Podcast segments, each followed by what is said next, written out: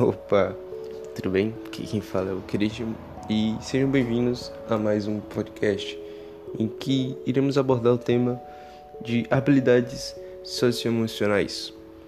Nesse, teremos um foco sobre liderança.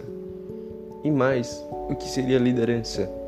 É quando o indivíduo se torna responsável, entre aspas, por naquele grupo ou aquele trabalho de pesquisa. Exemplo.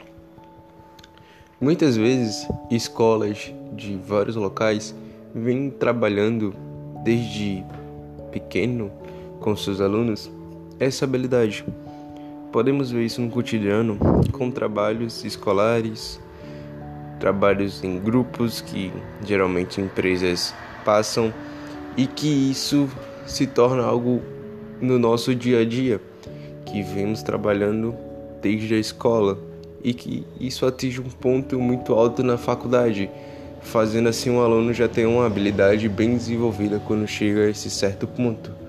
E isso faz com que ele se desenvolver e se socialize melhor até com outros indivíduos e consiga uma vaga de emprego bem legal.